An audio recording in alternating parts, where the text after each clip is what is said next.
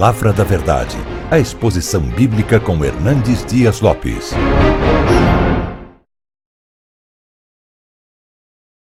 Meus queridos, é um privilégio poder retornar a este grande congresso e participar com vocês mais uma vez. Eu convido você para abrir sua Bíblia comigo. No livro de Atos, Atos dos Apóstolos, capítulo 17. Atos dos Apóstolos, capítulo 17. Eu rogo a você que acompanhe a leitura e mantenha sua Bíblia aberta no texto, porque eu preciso que você acompanhe comigo a exposição desse texto. Atos 17. Alguns irmãos já estão de pé, vamos ficar todos em pé então para a leitura desse texto. Atos 17, a partir do verso 16 até o verso 34. Está escrito aí, esse texto que relata um dos mais importantes discursos de toda a história da humanidade um dos mais importantes discursos do apóstolo Paulo. E ele diz assim: enquanto Paulo esperava Silas e Timóteo em Atenas, o seu espírito se revoltava em face da idolatria dominante na cidade. Por isso dissertava na sinagoga entre os judeus e os gentios piedosos, também na praça, todos os dias, entre os que se encontravam ali. E alguns dos filósofos epicureus estoicos contendiam com ele, havendo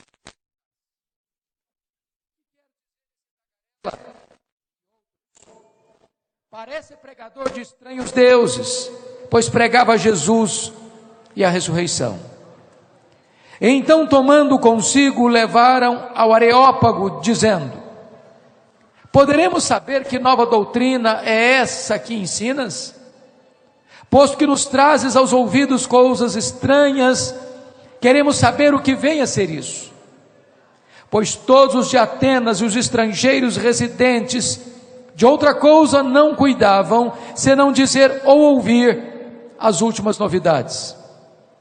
Então Paulo, levantando-se no meio do Areópago, disse: Senhores atenienses, em tudo vos vejo acentuadamente religiosos, porque passando e observando os objetos de vosso culto, encontrei também um altar no qual está inscrito ao Deus desconhecido. Pois esse que adorais sem conhecer é precisamente aquele que eu vos anuncio. O Deus que fez o mundo e tudo o que nele existe. Sendo ele Senhor do céu e da terra, não habita em santuários feitos por mãos humanas, nem é servido por mãos humanas, como se de alguma coisa precisasse, pois Ele mesmo é quem a todos dá vida, respiração e tudo mais.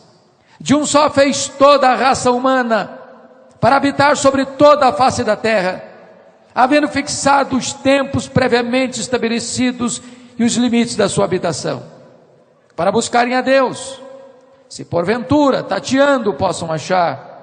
Bem que não está longe de cada um de nós, pois nele vivemos e nos movemos e existimos, como alguns dos vossos poetas têm dito, porque dele também somos geração.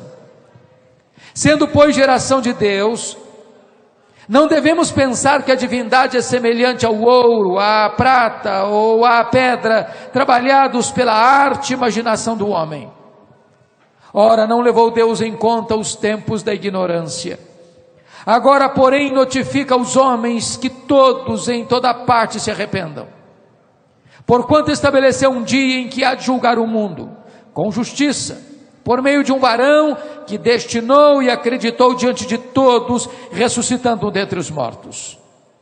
Quando ouviram falar de ressurreição de mortos, uns escarneceram, outros disseram: a respeito disso te ouviremos noutra ocasião. A essa altura, Paulo se retirou do meio deles. Houve, porém, alguns homens que se agregaram a ele e creram. Entre eles estava Dionísio Areopagita, uma mulher chamada Damaris, e com eles outros mais. Tomem assento, por favor.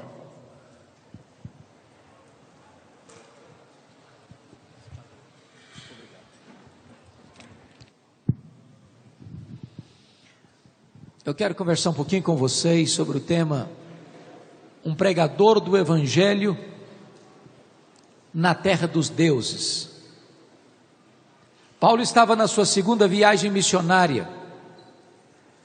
Depois de ser preso em Filipos, de ser escorraçado de Tessalônica, de ser enxotado de Bereia, ele chega em Atenas deixando para trás os seus amigos de viagem, Silas e Timóteo. Ele chega nesta capital mundial da filosofia e das artes. A cidade mais famosa no mundo no que concerne ao conhecimento humano. Atenas era a cidade de Péricles, a cidade de Sócrates, a cidade de Platão, a cidade de Aristóteles, a cidade dos grandes luminares do saber humano, dos grandes filósofos, dos grandes pensadores, dos grandes eruditos que encheram bibliotecas com a sua erudição. Aquela era uma cidade magnificente, com muitos palácios, com muitos templos, com muitos pórticos, com uma beleza arquitetônica ímpar e singular naquele tempo. Diz a Bíblia que Paulo chega na cidade não como um turista, que caminha pela cidade para olhar a beleza dos templos, dos monumentos, dos pórticos. Mas confira comigo o versículo 16. Paulo caminha pela cidade como um pregador, como um profeta de Deus. E diz a Bíblia que, à medida que ele caminha, ele vê algo que o choca, que o perturba, que o aflige. Ele fica absolutamente revoltado com a idolatria dominante na cidade. E aqui eu fico chocado com você. Porque na cidade mais culta do planeta, na época, Paulo identifica a mais tosca, a mais profunda ignorância espiritual. Os grandes centros do saber humano podem ser exatamente os redutos da mais, da mais profunda cegueira espiritual. O conhecimento humano não é suficiente para que esse homem conheça a Deus. O homem não pode conhecer a Deus por meio da sabedoria humana. E diz a Bíblia que Paulo, ao ver esse cenário, ele se revolta. Mas quão idólatra era essa cidade? Para vocês terem uma ideia, Plínio chega a dizer que na época que Paulo visitou Atenas, havia em Atenas mais de 30 mil estátuas dedicadas aos deuses. Na época que Paulo visitou Atenas, disse Suetônio que era mais fácil encontrar em Atenas um Deus do que encontrar em Atenas um homem. A cidade inteira era uma floresta de ídolos. A cidade inteira estava rendida à idolatria. Lá estava o panteão grego. Lá estavam milhares de divindades que eram cultuadas e adoradas naquela cidade. E a Bíblia diz que isso revolta o apóstolo Paulo. Que isso mexe com o espírito do apóstolo Paulo. Isso levou Diógenes a satirizar com os gregos. Quando certa feita ele saiu ao meio-dia, sol a pino, com a lanterna acesa nas mãos, procurando atentamente alguma coisa. Quando alguém aborda Diógenes perguntando: O que você procura, Diógenes? Ele respondeu: Eu procuro um homem, porque nesta terra só se vê deuses. A grande pergunta, irmãos, é se você e eu ficamos também revoltados com aquilo que provoca a ira de Deus. A pergunta que eu faço é que um povo santo é um povo que não pode contemplar o mal e ficar omisso e não sentir nada. Quando eu olho para o Brasil, que tem um feriado nacional, onde se diz que uma imagem pescada no rio Paraíba do Sul, que foi quebrada por um iconoclasta, que foi remendada por um artista plástico, que está dentro de uma redoma de vidro, é a padroeira do Brasil, é a protetora do Brasil. Isso deve gerar em você e em mim a mesma indignação que gerou no apóstolo Paulo em Atenas. Porque a Bíblia diz que Deus não divide a sua glória com ninguém, e Deus não dá a sua honra aos ídolos.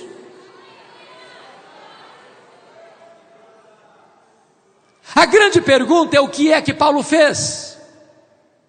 Porque não basta só você andar e ver o mal, e se entristecer com o mal, e se revoltar com o mal, não basta apenas você olhar a cultura brasileira rendida à idolatria, rendida à feitiçaria, rendida ao misticismo. Nós precisamos ter uma atitude não apenas passiva diante desse cenário, mas temos que ter uma atitude positiva. E confira comigo o que Paulo fez. Veja o verso 17. Por isso, por isso é consequência. Por isso dissertava na sinagoga entre os judeus e os gentios piedosos. Notem vocês que onde Paulo chegava, ele ia a uma sinagoga, ele procurava a sinagoga. Por quê? Porque a sinagoga era uma espécie de ponte de ligação para a pregação do Evangelho, porque os judeus ou os gentios piedosos já acreditavam na, no Velho Testamento, já aguardavam o Messias, então Paulo, a partir daí, apresenta para esse povo Jesus Cristo como Messias de Deus. Mas notem comigo o verso 18, 17 que está escrito, e também na praça todos os dias entre os que se encontravam ali. A praça para os gregos não era a nossa praça aqui no Brasil. O que é uma praça para nós? É um lugar bonito, no centro da cidade, com jardins, com bancos, um lugar onde as pessoas se encontram para namorar, para bater papo. A praça para os gregos era ágora, e a ágora era o local onde as pessoas se encontravam para discutir as ideias, para ouvir os filósofos, para escutar os pensadores, para expor a sua cosmovisão. E Paulo não era aquele tipo de pregador que ficava apenas é, fechado é, no seu gabinete. Ele era um homem que ia para a rua, ele era um homem que ia para a praça, ele era um homem que gostava de gente, ele tinha cheiro de gente. O cristianismo não nos isola, não nos bitola. O cristianismo nos prepara para os grandes enfrentamentos da vida. A nossa santidade não é, uma, não é uma santidade de mosteiro, a nossa santidade não é uma santidade de isolamento, a nossa santidade não é uma santidade de encolhimento, a nossa santidade não sofre complexo de inferioridade, a nossa santidade nos leva para a rua, nos leva para a praça, nos leva para os hospitais, nos leva para os tribunais, nos leva para todos os grandes momentos da, da tensão da vida, e Paulo estava lá na praça. E na medida que ele estava na praça, confira comigo. Diz o texto que ele fazia isso todos os dias. E alguns dos filósofos, versículo 18, epicureus e estoicos, contendiam com ele. A grande pergunta é quem eram esses filósofos? Quem eram os epicureus?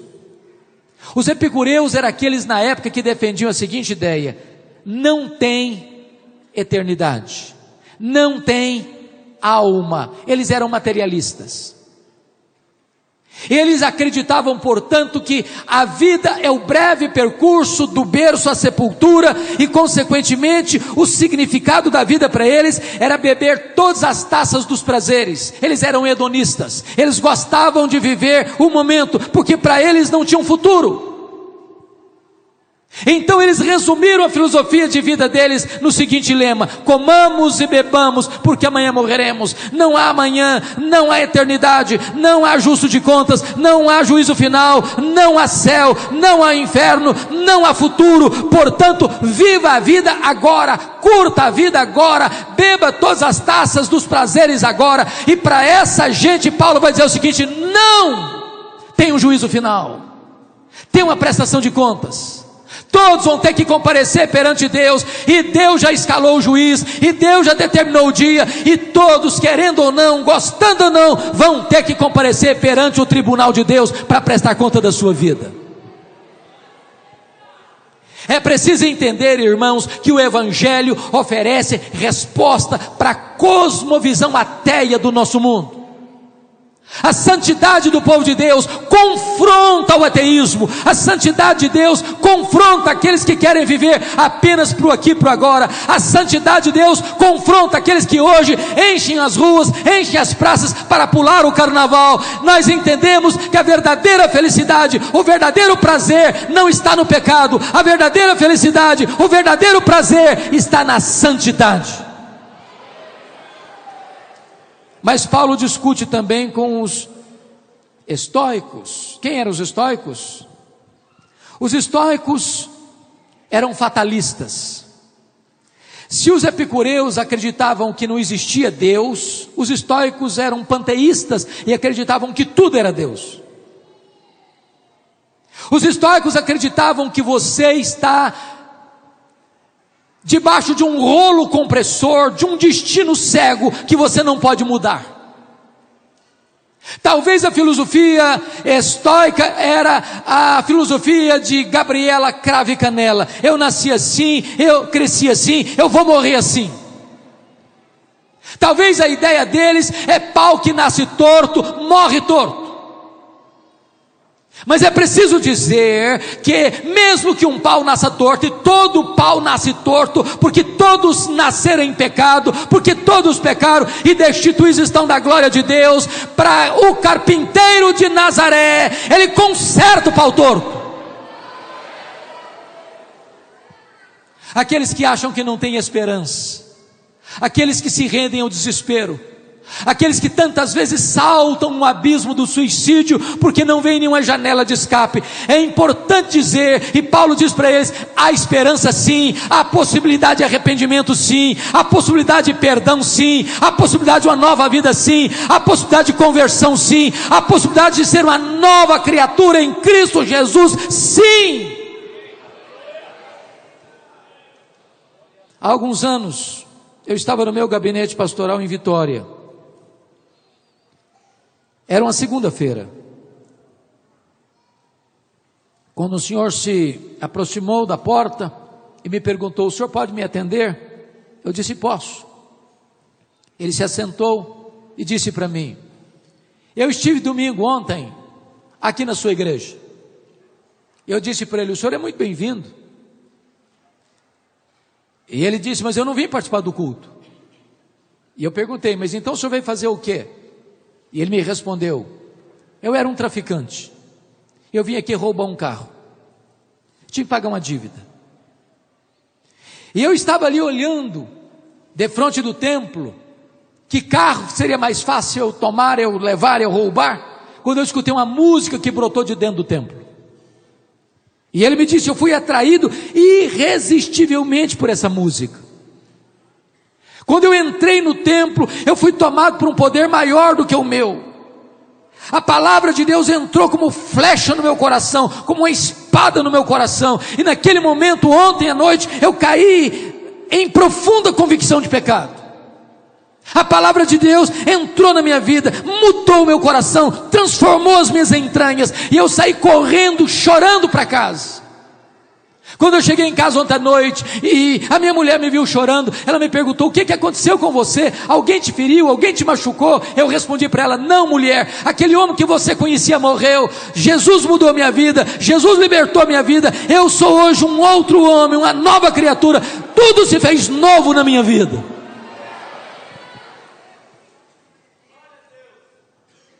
Não há pessoa tão distante de Deus que não possa ser reconciliada com Deus. Não há poço tão profundo que você tenha caído que a graça de Deus não seja mais profunda e não possa resgatar você de lá. Agora notem comigo. Chega o verso 18. Os filósofos epicureus estoicos dizem assim: que quer dizer esse tagarela? A palavra tagarela, na língua grega, significa o seguinte: tico-tico no fubá. A ideia aqui é de um passarinho que está catando sementes no chão. A ideia aqui, tagarela, é alguém que não tem ideia própria. É alguém que plagiou a ideia dos outros.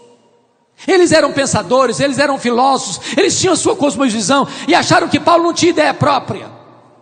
Porque Paulo estava pregando para eles o que eles entendiam ser estranhos deuses, pois Paulo pregava a Jesus e a ressurreição. Agora notem isso. Eles eram panteístas. Eles eram também politeístas. Eles tinham milhares de deuses. Não havia nenhum impacto para eles Paulo falar de mais um Deus ou mais dois deuses. Mas o choque deles é que Paulo começa a falar de Jesus da ressurreição, e eles nunca tinham escutado sobre Jesus e a ressurreição. Eles até pensaram que Paulo estava falando de uma divindade masculina e de uma divindade feminina. Meus queridos, o Brasil é considerado o maior país cristão. Saia pelas ruas de Anápolis, vá para Goiânia, vá para Brasília, vá para São Paulo, vá para o Rio de Janeiro. E pergunte às pessoas assim: Você é um cristão? E provavelmente eles vão responder: Sim, eu sou. E talvez você pergunte: Mas quem é Jesus? E muito provavelmente a maioria dos brasileiros não saberão dar uma resposta real, verdadeira: Quem é Jesus? Ainda hoje, Jesus é uma pessoa estranha para a maioria dos brasileiros. E agora notem, que a partir daí, versículo 19, eles tomam Paulo e levam Paulo ao Areópago, era tudo que Paulo queria, porque o Areópago não era apenas um local físico, o Areópago era o tribunal dos gregos, composto de 30 anciãos, que tratava das grandes questões políticas, morais e religiosas da cidade. Eles querem saber o que, que esse camarada está pregando, que deuses estranhos são esses, que doutrina nova é essa. Pegam Paulo pelo braço e levam no Areópago, e é Deus abrindo a porta para que Paulo impacte aquela cidade com o Evangelho. Olha o que, que eles falam para ele. Podemos saber que nova doutrina é essa que ensinas? O Evangelho para eles era novidade. O que, que Paulo pregava? Jesus e a ressurreição. Mas por que, que era novidade para eles? Porque os gregos não acreditavam na ressurreição. Os gregos eram chamados de dualistas. O que significa isso? Para os gregos, a matéria era essencialmente má e o espírito era essencialmente bom. Portanto, os gregos não acreditavam em três doutrinas essenciais do cristianismo. Eles não acreditavam na criação, porque eles pensavam o seguinte: se Deus é bom, ele não pode criar nada material, porque a matéria é má. E eles não acreditavam na encarnação, porque eles pensavam: bom, se Jesus Cristo é Deus, ele não pode ter assumido um corpo físico, porque um corpo físico é matéria, e logo a matéria é má, então ele não pode ser Deus e matéria ao mesmo tempo, ele não pode ter um corpo físico. Eles negaram a encarnação.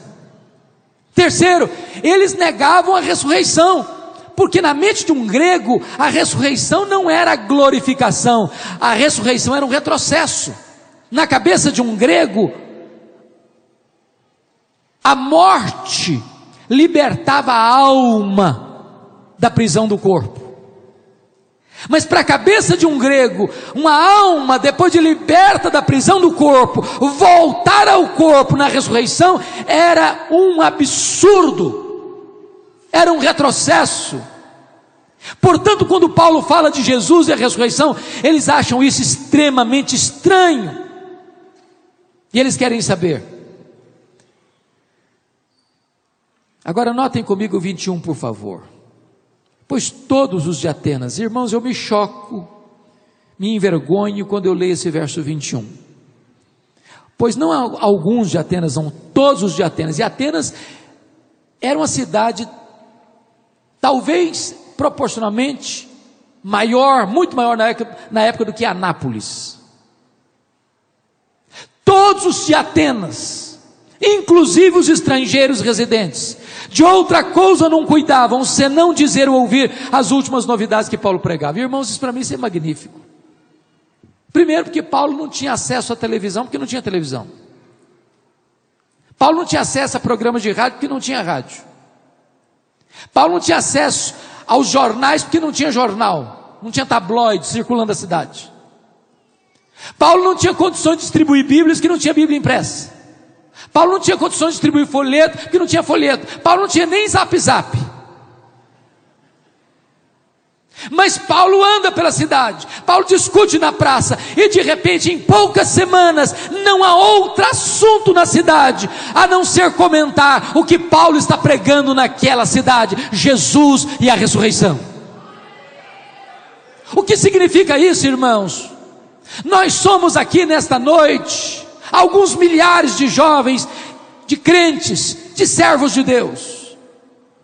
Vocês já imaginaram se esse exército de Deus que está aqui dentro, na semana que vem, na universidade, na escola, no comércio, na indústria, no hospital, no campo, na rua, no bairro, nas, nos corredores da vida, saírem para falarem de Jesus e da ressurreição.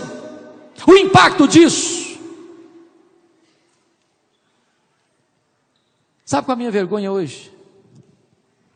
é que a igreja evangélica brasileira está, está sendo mais conhecida na mídia por causa dos seus escândalos do que por causa do seu testemunho. Agora notem,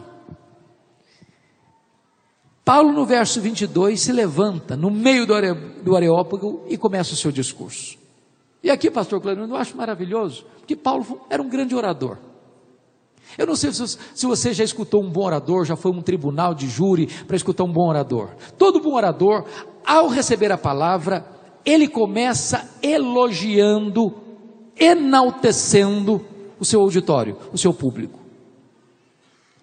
Mesmo Paulo revoltado por causa da idolatria dominante da cidade, veja como é que começa o seu discurso. Senhores atenienses, em tudo vos vejo acentuadamente religiosos. Agora pense comigo se Paulo começasse o seu discurso como ele terminou o seu discurso lá no verso 30. Deus não levou em conta os tempos da ignorância, chamou os homens de ignorantes. Chamou aquela geração mais culta da história de ignorantes, de tapados. Se ele começasse assim, vocês são idólatras ignorantes, sabe o que teria acontecido? Os ouvidos teriam se fechado, e ele não teria tido oportunidade de pregar para aquela gente. Ele começa ganhando o seu auditório, conquistando o seu auditório. Senhores atenienses, em tudo eu vos vejo acentuadamente religiosos, porque passando e observando os objetos do vosso culto, sabe por quê? Às vezes a gente passa, mas não observa. Às vezes a gente chega até tira fotografia, mas não percebe nada. Às vezes a gente admira a arquitetura dos templos pagãos, mas não chocamos espiritualmente com isso. Paulo passa e Paulo observa, Paulo passa e Paulo entende o que está acontecendo, Paulo passa e percebe o que está por trás da idolatria. Até encontrei um altar ao Deus desconhecido. Por que, que tem esse altar aqui? É importante entender isso. Os gregos tinham seus deuses, e os gregos viviam com medo dos seus deuses. Os deuses dos gregos eram deuses falsos. Na cabeça deles eram deuses iracundos, vingativos. Cada divindade tinha que ter um altar. O grande drama deles é: quantos deuses tem? Quantos deuses tem? Eles não sabiam responder essa pergunta. Então eles pensaram o seguinte: e se faltar algum deus? Sem altar aqui. Eles vão nos julgar, eles vão nos punir. O que, é que eles fizeram? Construíram um altar em Atenas ao Deus desconhecido. E eles pensaram: se porventura ficou um Deus esquecido, ele vai se servir desse altar e não vai derramar sobre nós a sua ira.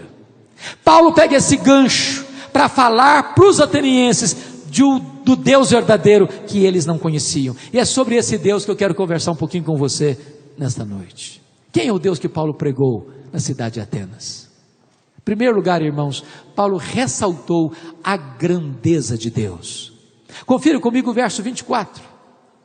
Ele diz assim: O Deus que fez o mundo e tudo que nele existe.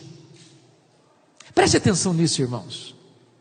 Naquela época, já se acreditava na Grécia na evolução. E Paulo não tem nenhum problema intelectual nenhum complexo intelectual de na maior universidade do planeta da época, diríamos hoje que era Harvard da época, afirmar com todas as letras que o mundo não foi produto de uma geração espontânea, que o universo não é resultado de uma explosão cósmica, que o universo não é produto de uma evolução de milhões e milhões de anos Paulo é categórico em dizer que o universo foi criado por Deus e tudo que existe foi criado por Deus. A igreja evangélica brasileira precisa levantar bem alta essa bandeira atacada nas universidades, atacada nas escolas, atacada na mídia, atacada na imprensa. Precisamos reafirmar a primeira verdade do cristianismo: no princípio criou Deus os céus e a terra. A Bíblia não precisa ficar de joelhos diante da ciência, porque o autor da Bíblia e o autor da ciência é o mesmo, é o Deus Todo-Poderoso.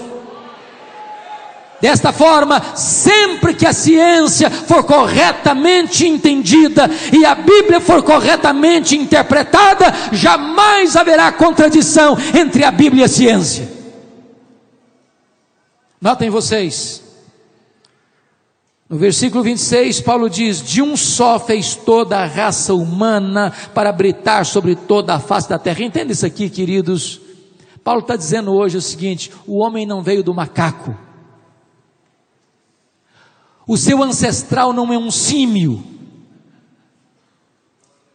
Deus não criou como hoje está ficando popular aceitar isso. Deus criou, mas criou por meio da evolução.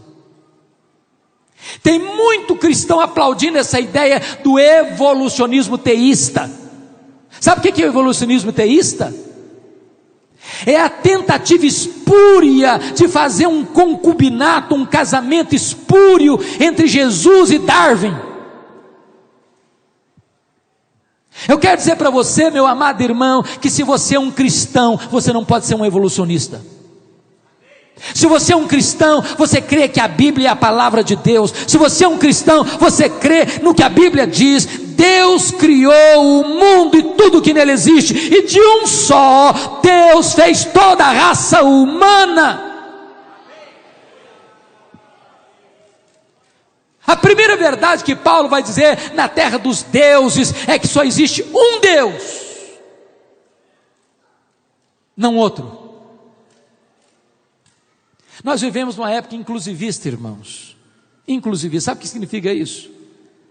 Significa que tem muitas crenças no mundo, muitas religiões no mundo, muitos deuses no mundo, e cada um tem seu Deus, cada um tem sua divindade, e seria muito deselegante você dizer que o seu Deus é melhor que o Deus do outro, que o seu Deus é o único, que os outros deuses não são nada, mas a Bíblia nos afirma que só há um Deus, e esse Deus é o Criador. Esse Deus é o Todo-Poderoso Deus. Mais do que isso, irmãos, sabe o que, que os gregos pensavam? Os gregos pensavam que a matéria era eterna, assim pensava Platão, a matéria é eterna. Matéria é eterna. Mas um cristão não pensa assim. Um cristão não crê assim. Só Deus é eterno. Só Deus é eterno. Deus criou tudo do nada. Esse universo com mais de 93 bilhões de anos-luz de diâmetro foi criado sem matéria pré-existente, porque o nosso Deus é o Todo-Poderoso Deus.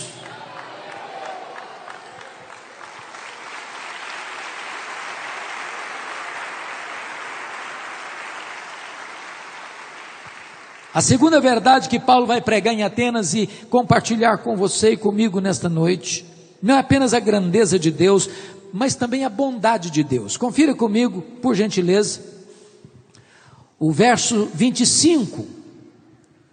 Pois Ele mesmo é o que a, a quem a todos dá vida, respiração e tudo mais. Vamos entender uma coisa importante aqui. O verso 25, Paulo diz assim: Não é servido por mãos humanas, como se de alguma coisa precisasse Deus é o único ser autoexistente e autossuficiente. Há um escritor muito conhecido no Brasil, por questão de ética, eu não vou citar o nome, que diz o seguinte: Deus não seria Deus se ele não tivesse criado. Deus seria incompleto se ele não tivesse criado o homem. Preste atenção nisso. Deus existiu sempre na eternidade, antes do começo, quando tudo foi criado. Deus não precisava ter criado o universo para ser Deus. Deus não precisava ter criado o homem para ser Deus. Deus seria Deus, eternamente Deus, perfeitamente Deus, completamente Deus, perfeito e feliz em si mesmo, na comunhão do Pai, do Filho e do Espírito Santo. Deus não precisa derivar glória da criação para ser Deus. Agora, Paulo está dizendo que esse Deus não apenas criou, esse Deus sustenta a obra da criação, esse Deus preserva a obra da criação, esse Deus é o Deus que nos dá vida, respiração e tudo mais. Eu quero dizer para você que o simples fato de você estar nesse congresso é uma prova eloquente e irrefutável da existência de Deus, porque se Deus cortar o seu fôlego por um minuto, você cai, você perece, você vira pó. Confira comigo o verso de número 28. Pois nele vivemos e nos movemos e existimos Louvado seja Deus. Esse Deus é grande e Ele é bom. Eu quero dizer que esse Deus conhece você pelo nome, Ele sabe os seus dramas pessoais, Ele conhece as suas noites sem dormir, ele conhece os gemidos do seu coração, Ele conhece as lágrimas que rolam pelo seu rosto, Ele conhece os dramas da sua família, Ele conhece as angústias da sua alma, Ele conhece as suas necessidades, Ele é o Deus que dá para você a chuva, Ele é o Deus que dá para você o sol, Ele é o Deus que supre você com saúde, Ele é o Deus que dá para você livramento de perigos, Ele é o Deus que protege a sua vida e cerca a sua vida com cuidado, Ele é o Deus que dá inteligência para você, Ele é o Deus que dá pão sobre a sua mesa, Ele é o Deus da providência. Às vezes, meus irmãos, nós só achamos que Deus intervém na nossa vida com a sua providência nas coisas extraordinárias, mas não conseguimos ver a providência de Deus e o milagre de Deus nas coisas ordinárias. Eu explico, eu explico. Todos vocês já ouviram falar de Blaise Pascal, o grande filósofo e matemático francês. Um dia Blaise Pascal chegou para o seu pai e disse: Papai, aconteceu um milagre na minha vida hoje. E o pai perguntou: O que, que foi, meu filho, que aconteceu com você? Ele respondeu: Papai, eu estava andando a cavalo. E o meu cavalo galopava, galopava, galopava, galopava. Num dado momento, o meu cavalo tropeçou, meu pai, e o cavalo e eu nos rolamos pelo chão. Nem o cavalo, nem eu nos machucamos, papai. Foi um milagre. O pai disse: É verdade, filho, um milagre. Só que aconteceu um milagre maior comigo hoje, filho. Eu não estou sabendo, meu pai, o que, que aconteceu com o senhor? E o pai dele respondeu assim: Eu também estava andando a cavalo hoje, meu filho. E o meu cavalo galopava, galopava, galopava, galopava, galopava, galopava. E não tropeçou e nem caiu nenhuma vez, meu filho. Vocês perceberam? Às vezes a gente pensa que Deus faz um milagre na nossa vida quando você sai com a família de férias no seu carro e tem um acidente gravíssimo e o carro vira aço retorcido e sai todo mundo ileso do acidente. Um milagre. Mas às vezes você não vê como milagre, como milagre o fato de você sair de casa, ir para o trabalho todo dia, voltar do trabalho para casa, todo dia vai de casa para o trabalho, todo dia de casa do trabalho para casa, seu filho sai todo dia de casa para a escola, dia da escola para casa, sem nenhum acidente, sem nenhum intercurso, sem nenhum problema. Isso é milagre. Você caminha por aí, o ar está poluído de vírus, de bactérias. É Deus quem te protege, é Deus quem te guarda, é Deus quem te sustenta, é Deus quem mantém a sua respiração, é Deus quem preserva a sua saúde, é Deus quem cuida de você. As imagens, os deuses pagãos, eles não podem ajudar. Eles precisam ser carregados. Diz a Bíblia que eles têm olhos, mas eles não veem. Eles têm mão, mãos, mas eles não apalpam. Eles têm pés, mas eles não andam. Eles têm garganta, mas não sai som da garganta deles. Se você colocar um ídolo aqui, ele fica aqui. Se você colocar ele lá, ele fica lá. Se você o quebrar, ele fica quebrado. Mas o seu Deus é o Deus que sustenta você, que carrega você no colo, que ampara você, que abençoa você, que consola você, que dá alegria para sua alma, que abençoa você com toda sorte de bênção.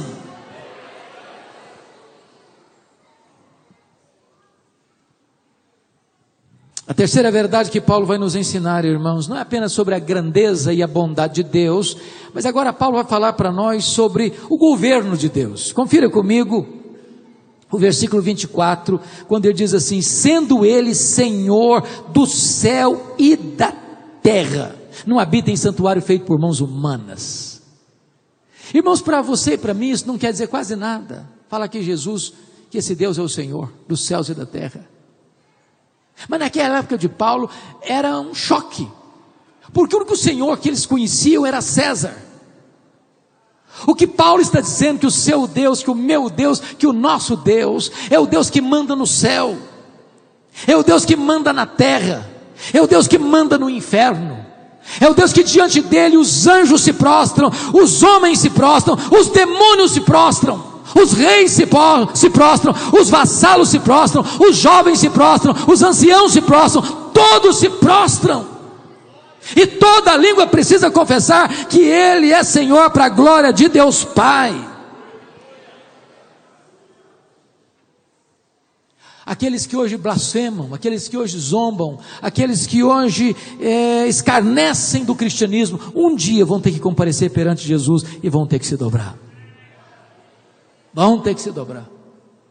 Ele é o Senhor. O que é curioso é que Paulo diz que esse Senhor, ele não habita em santuários feitos por mãos humanas. Porque nem os céus dos céus pode contê-lo. Se o nosso universo tem mais de 93 bilhões de anos-luz de diâmetro, o seu Deus é transcendente. Sabe o que significa isso? Ele é maior do que tudo que ele criou. Então, nenhum templo, nem de Salomão, nem de Zorobabel, nem este templo que estamos, nem qualquer templo construído por mãos humanas pode conter Deus em toda a sua glória, em toda a sua majestade. Paulo diz no verso 29 ainda o seguinte: esse Deus não é semelhante ao ouro, à prata, à pedra trabalhados pela arte e imaginação do homem. Irmãos, a gente tem que entender isso aqui. A idolatria é tão comum no Brasil. E as pessoas argumentam o seguinte: bom, mas eu não adoro o ídolo, eu adoro a Deus. O ídolo é apenas um recurso tátil para eu me aproximar de Deus. Como a fotografia da minha mãe que eu boto num porta-retrato e boto lá no, no aparador da sala. Eu não adoro o retrato, eu adoro a minha mãe, eu amo a minha mãe. E Paulo diz que você, por mais sincero que você possa ser, você não pode transformar a divindade em um objeto, em uma imagem de escultura que o homem fabrica, que o homem faz com a sua própria mão, nem de ouro, nem de prata, nem de gesso, nem de pedra, porque Deus é espírito e importa que os seus adoradores o adorem em espírito e em verdade. O apóstolo Paulo diz que o ídolo é nada, é nada, é nada. Ele é pau, ele é gesso, ele é pedra, ele é mármore, ele é prata, ele é ouro. Mas Paulo também diz: o que está por trás do ídolo são os demônios. Por isso é que a idolatria é tão abominável para Deus. Paulo está falando numa cidade que é uma floresta de ídolos. E Paulo está dizendo que toda aquela estrutura de idolatria de Atenas estava em oposição ao único Deus vivo e verdadeiro, que não pode ser reduzido a um templo feito por mãos humanas. Quem é o Deus que Paulo pregou em Atenas? Em último lugar, irmãos, o Deus que Paulo pregou em Atenas é o Deus que é grande, que é bom, que é Senhor, soberano mas que é gracioso. Ele falou da graça de Deus. Paulo pregava Jesus e a ressurreição. Aí chega no verso 30, ele diz algo maravilhoso. Ele diz assim: Ora, não levou Deus em conta os tempos da ignorância.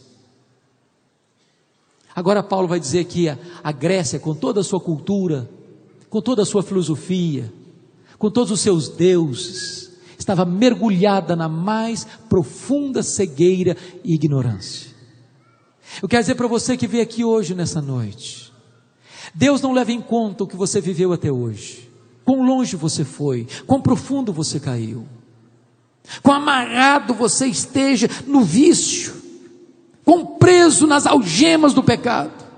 Mas hoje, nesta noite, Deus exige que você se arrependa. Se arrependa. Essa mensagem não é popular hoje. Mas essa mensagem é a única mensagem que nós devemos pregar. Jesus e a ressurreição. E Jesus exige arrependimento. Não há perdão de pecado sem arrependimento, irmãos. Não há fé salvadora sem arrependimento, irmãos. Sabem por quê? Como é que você pode querer um Salvador se você não tem consciência que é um pecador? Como alguém vai correr para o médico você ter consciência que está doente. Como é que o homem vai desejar a graça de Deus se ele acha que ele está muito bem? Talvez você argumente, pastor, mas eu sou uma boa pessoa, eu sou um bom filho, eu sou um bom pai, eu sou uma boa mãe, eu sou um bom trabalhador, eu sou um bom patrão, eu sou todo bom crente, eu tenho minha Bíblia, eu leio a Bíblia, eu vou para a igreja, eu frequento a escola dominical, eu sou até dizimista. Eu não roubo, eu não mato, eu não bebo, eu não adultero, eu não fumo, eu não uso drogas, eu não minto, eu sou uma pessoa que tem uma vida certa, mas eu quero dizer para você que você precisa se arrepender, não apenas do que você faz, mas de quem você é. A Bíblia diz que todos pecaram e destituídos estão da glória de Deus, não há justo nenhum sequer. Se você nesta noite olha para você e diz: Não vejo tanta coisa errada na minha vida, é porque você está longe, muito longe da luz, porque é impossível estar na presença daquele que é santo, santo, santo, sem cair com o rosto no chão e dizer: Ai de mim, Senhor, eu estou perdido. A Bíblia diz que você e eu pecamos por palavras e nós vamos dar conta no dia do juízo por todas as palavras frívolas que proferimos. Eu pergunto a você: você já xingou alguma vez? Você já contou piada imoral alguma vez? Já falou mal dos outros alguma vez? Já perdeu o controle emocional alguma vez? Você não se lembra disso, mas todas as suas palavras estão registradas nos anais do tribunal de Deus. A Bíblia diz que nós vamos dar conta no dia do juízo pelas nossas obras, aquilo que você fechou a porta do quarto para ninguém ver, Deus estava lá. Aquilo que o seu pai não viu, que a sua mãe não viu, que o seu marido não viu, que a sua mulher não viu, que o seu pastor não viu, Deus viu. Nós vamos ser julgados pelas nossas omissões. Se você sabe que deve fazer o bem e não faz, diz a Bíblia, nisso você está pecando. Mas mais do que isso, nós vamos ser julgados pelos nossos pensamentos, pelos nossos desejos. E meus irmãos, nenhum de nós escaparia. Porque o único tribunal que tem competência para julgar foro íntimo é o tribunal de Deus. E Deus julga foro íntimo. Jesus Cristo disse: se você olhar para uma mulher com intenção impura no coração, você já adulterou com ela. A Bíblia diz que se você odiar seu irmão, você já é assassino. E desta maneira eu vou dizer para você que ninguém, ninguém pode ser salvo a não ser que se arrependa.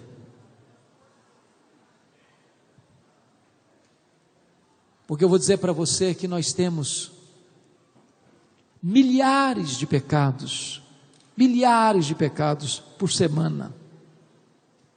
Milhares. Eu vou lhe dizer que se você tiver um só pecado, você não pode entrar no céu. Porque no céu só pode entrar gente perfeita. Porque no dia que entrar um pecado no céu, o céu deixa de ser céu. O grande drama é que você não é perfeito, eu não sou perfeito, por isso nós precisamos nos arrepender. O que é maravilhoso é que o que eu não posso fazer e você não pode fazer, Deus fez por você, Deus fez por mim. A Bíblia diz que Jesus Cristo, quando veio ao mundo, ele veio ao mundo como seu representante, como seu fiador, como seu substituto. A Bíblia diz que quando Jesus estava lá na cruz, Deus lançou sobre ele a iniquidade de todos nós. Ele foi ferido por Deus, ele foi moído, ele foi traspassado pelas nossas transgressões. O castigo que nos traz as paz estava sobre ele. A Bíblia diz que ele foi feito pecado, que ele foi feito maldição, que ele carregou no seu corpo sobre o madeiro todos os nossos pecados. Quando Jesus se fez pecado por nós, diz a Bíblia que o sol escondeu o rosto dele e houve trevas ao meio-dia. Quando Jesus se fez pecado por nós, diz a Bíblia que o Pai escondeu o rosto dele e ele gritou: Deus meu, Deus meu, por que me desamparaste? Quando Jesus estava naquela cruz, em seu lugar, a Bíblia diz que ele pegou o escrito de dívida que era contra você, ele o rasgou, ele anulou, ele encravou na cruz e deu um brado: está consumado, está pago. Aquele que crê em mim não deve mais nada.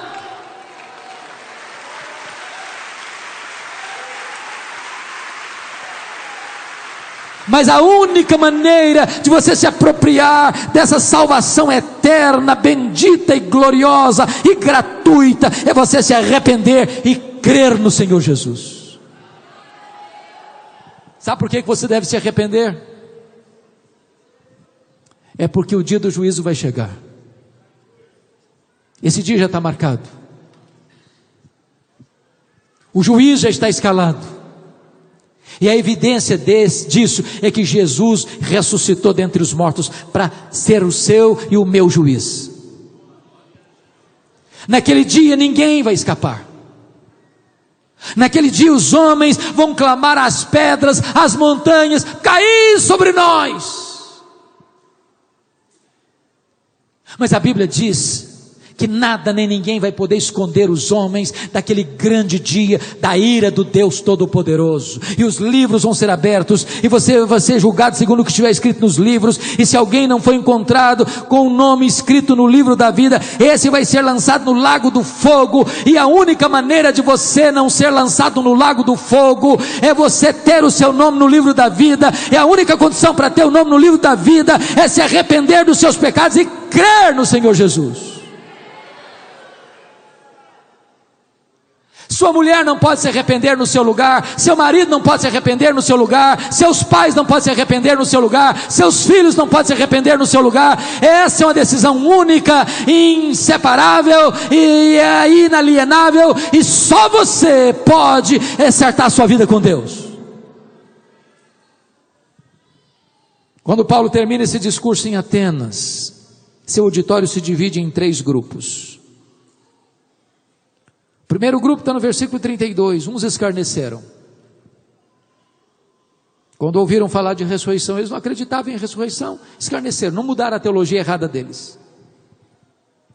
Tem muita gente que diz assim, pastor Clarimundo, meu pai foi dessa religião, meu avô foi dessa religião, meus ancestrais foram dessa religião, eu preferi ir para o inferno, mas eu não mudo da minha religião. Assim eram alguns atenienses. Segundo grupo, está no versículo 32, a respeito disso te ouviremos noutra ocasião. Adiaram a decisão. Aqui está um perigo enorme. Você é jovem, você é adolescente. Talvez você pense assim: bom, eu tenho tanta coisa para aproveitar na vida ainda. Deixa eu curtir um pouco mais. Deixa eu experimentar um pouco mais do mundo. Deixa eu ter a síndrome do filho pródigo. Eu acho que a vida está pulsando é do outro lado. Ou talvez você esteja aqui, mas como aquele filho mais velho, perdido dentro da igreja. Muito confiado na sua autojustiça, seus merecimentos. Você nasceu num berço cristão, que seu pai é um homem de Deus, sua mulher, sua mãe é uma mulher de oração, e aí você acha que isso é suficiente. Deixa eu dizer uma coisa para você, hoje é o dia de você ter esse encontro e entrega a Deus. Amanhã pode ser tarde demais. Você e eu não temos garantia que vamos estar vivos daqui a cinco minutos. Eu fico olhando aquele avião que saiu de Porto Alegre da TAM para o aeroporto de Congonhas, em São Paulo. Quem poderia dizer que aquelas pessoas imaginavam que seria o último dia de vida? Aquele avião pousou em Congonhas. Ele tocou o solo de Congonhas. Mas ele não voou para o esfíncter para as pessoas descerem, voou para a morte. Aquele avião, virou, aquele avião virou uma bola de fogo e aquelas pessoas viraram carvão. Não adie esse encontro seu com Deus, não adie essa reconciliação sua com Deus, não deixe para depois esta hora, porque hoje é o dia da salvação. Mas a terceira decisão, terceiro grupo, está no versículo 34, diz que alguns homens se agregaram a Paulo e creram. E a minha oração é que nesta noite haja fé salvadora neste lugar, que haja salvação neste lugar, que haja festa nos céus por pecadores que se arrependerão neste lugar. E eu quero concluir contando para você uma história que me marcou muito, desde que eu a li. Aconteceu no dia 30 de junho de 1958. Talvez um dos maiores espetáculos que a humanidade já viu o maior equilibrista do mundo, Charles Blondin,